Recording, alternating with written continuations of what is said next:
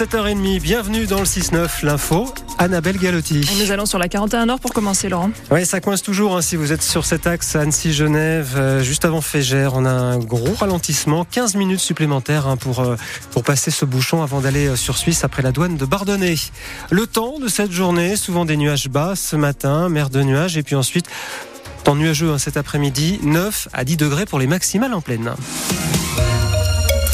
Et puis, il y a beaucoup de monde en ce moment en station. Les professionnels sont satisfaits, mais les skieurs, eux, doivent souvent eh ben, s'armer de patience. Et oui, c'est d'autant plus vrai cette année que la bonne neige manque en dessous de 1500 mètres d'altitude. Les skieurs sont donc très nombreux sur les pistes, bien exposés, bien enneigés. 30 minutes d'attente aux remontées mécaniques, pareil dans les restaurants d'altitude. Alors, reportage au saisie dans le Beaufortin, Margot Longeroche. Certains commencent à penser que la station est victime de son succès. Laurie et Rémi sont venus de Lyon, première fois qu'ils skient au saisie pendant les vacances scolaires. D'habitude, on va plus bas.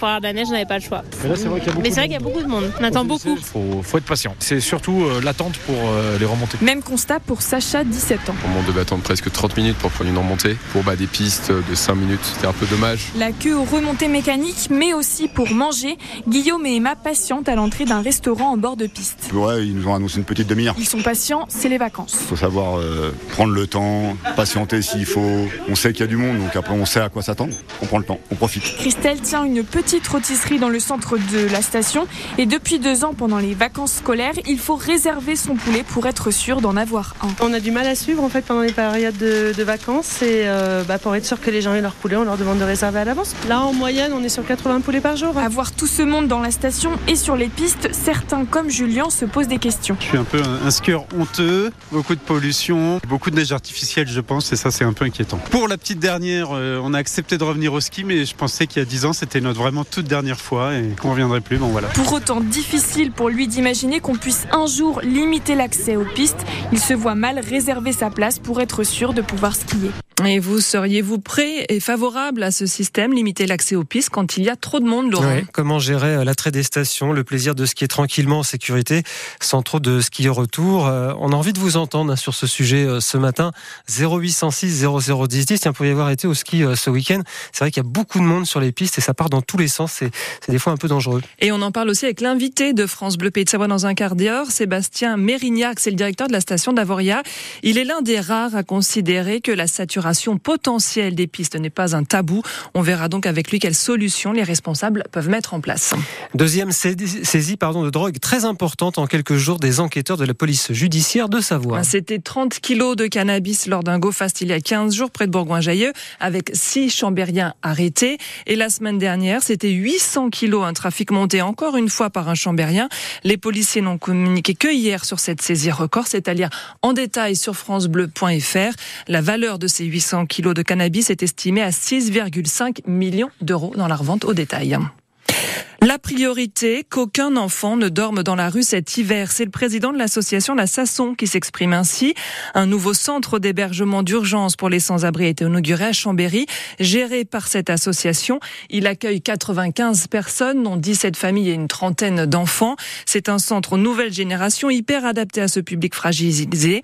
Il est ouvert jour et nuit. Cela porte à plus de 200 les places en hébergement d'urgence sur Chambéry. Vous faites peut-être partie des 33 millions de victimes de la cyberattaque Elle concernait deux gestionnaires de mutuelles, un vol de données à très grande échelle. Depuis, le parquet de Paris a ouvert une enquête et vous pouvez désormais porter plainte soit Zigbourg. Déjà, bonne nouvelle, pas besoin de vous déplacer au commissariat. Tout se passe en ligne sur le site du gouvernement cybermalveillance.gouv.fr. Un formulaire a été mis en place par les autorités. Après l'avoir rempli, vous le renvoyez soit par mail, soit par courrier. Et votre déclaration viendra s'ajouter à celles qui ont déjà été déposées par les mutuelles et les prestataires concernés par cette fuite de données. Une seule condition est nécessaire pour porter plainte, avoir été informé par sa mutuelle que ces données sont susceptibles d'avoir fuité. Les assureurs ont d'ailleurs commencé à prévenir leurs clients en fin de semaine dernière. Si vous êtes victime et que vos données ont été volées, la CNIL, le gendarme français de la vie privée, vous conseille d'être extrêmement prudent avec les mails que vous recevez et de ne surtout jamais cliquer sur les liens ou les pièces jointes. Et si vous n'avez pas tout noté, c'est aussi sur francebleu.fr. Les passionnés d'histoire sont comblés. Des squelettes remontant à l'époque médiévale ont été découverts sur les bords du Léman. Oui, et comme c'est souvent le cas, c'est à l'occasion de travaux que ces ossements ont été mis au jour, à publier. C'était il y a presque un an, mais les archéologues sont de retour sur le site. Jusqu'à présent, une vingtaine de squelettes d'adultes et d'enfants ont été découverts. Ils seront emmenés en laboratoire pour des analyses plus poussées, déterminer avec certitude leur ancienneté. Tout cela pour mieux comprendre la vie sur les bords du Léman au Moyen Âge. Écoutez Alexia Lattar, elle est archéologue.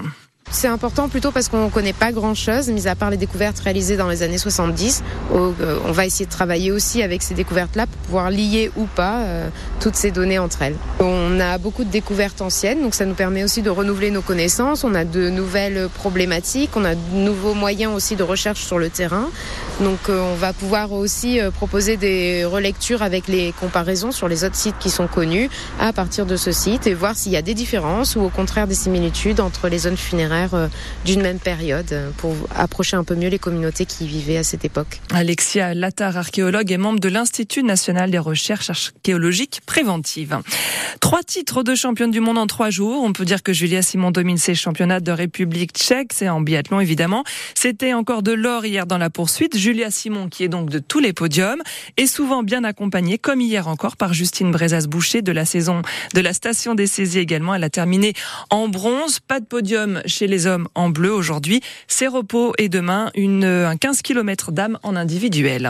Et puis Oh, en ski ouais, alpin, ça se passe beaucoup moins bien là. en Beaucoup, beaucoup hein. moins bien. Les femmes étaient en Andorre ce week-end. La française de Serge Chevalier, Chiara Pogno, termine dixième au slalom. Marion Chevrier de la Plane, 21e. Et les autres n'ont pas réussi à passer la première manche. Le slalom homme a été annulé en Bulgarie à cause de la mauvaise météo.